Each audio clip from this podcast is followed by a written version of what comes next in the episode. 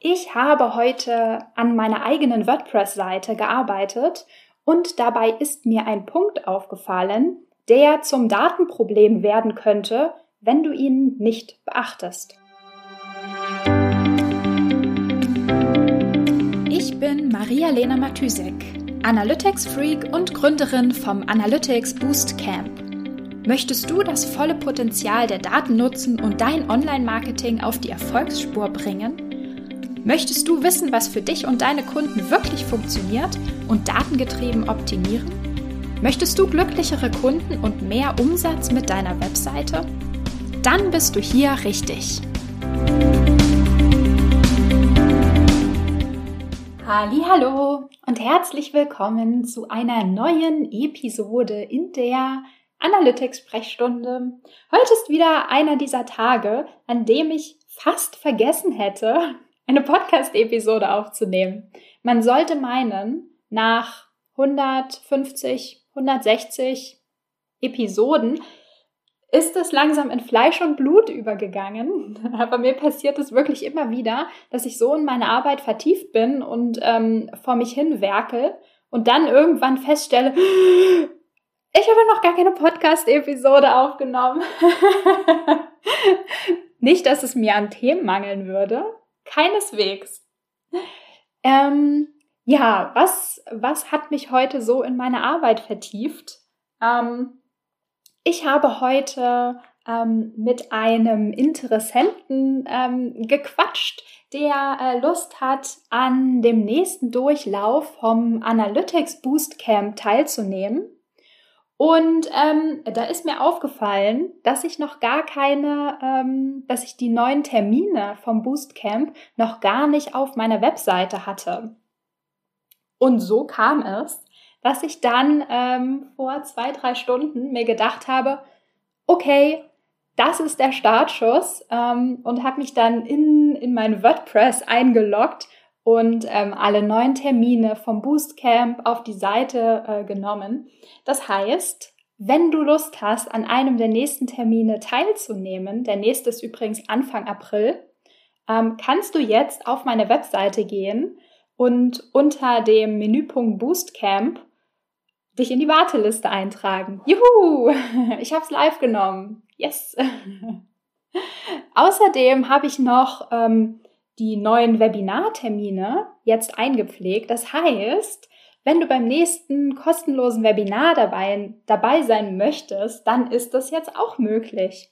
Ähm, vielleicht hast du es mitbekommen, dass ich gestern ähm, in der Podcast-Episode das nächste Webinar angekündigt habe. Und zwar, ähm, ja, und zwar bin ich gerade so ein bisschen sag ich mal so, im Thema drin und beschäftige mich auch mit einigen meiner Kunden mit dem ganzen Thema ähm, iOS 14 Update, mit dem Thema Facebook Tracking und was das genau ähm, für Auswirkungen auf die Performance-Analyse von den Marketingkampagnen haben wird. Und ähm, ja, und vor allem, was machen wir dagegen? Also wie können wir, wie kannst du die, ich sag mal, Datenlücken, die dadurch entstehen werden, ausgleichen. Genau, das wird das Thema vom nächsten Webinar sein. Und die Anmeldung ist jetzt auch offen. Yes! okay, aber ähm, ich will nicht nur über Webinare und das Boostcamp reden. Ich möchte dir natürlich, wie in jeder Episode, einen kleinen Tipp mitgeben. Und ähm, dieser Tipp wird sich heute, wie könnte es anders sein, um WordPress-Traffic drehen. Und zwar, ähm, während ich ähm, an meiner Webseite gearbeitet habe und die ganzen Termine eingepflegt habe und ähm, ja, die Titel vom Webinar und so weiter geupdatet habe, habe ich natürlich immer und immer wieder ähm, auch die Preview-Version sozusagen von meinen Änderungen mir angeschaut. Und da, da ist mir eingefallen, dass es natürlich total wichtig ist, diesen Preview-Traffic herauszufiltern.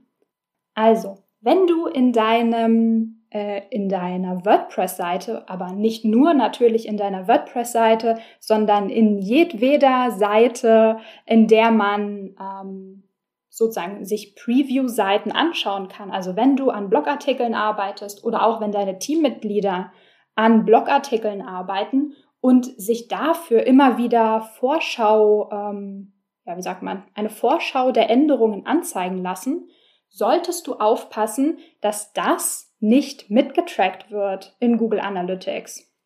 Also, wenn du eine Möglichkeit hast, für dich gefunden hast, internen Traffic ähm, rauszufiltern. Zum Beispiel, dass du in einem bestimmten Browser ähm, komplett Google Analytics blockst und so sozusagen dich selbst nicht mittrackst, wäre das eine Möglichkeit. Was aber bei solchen Preview-Seitenaufrufen total gut funktioniert, ist auch mit den Filtern in Google Analytics zu arbeiten.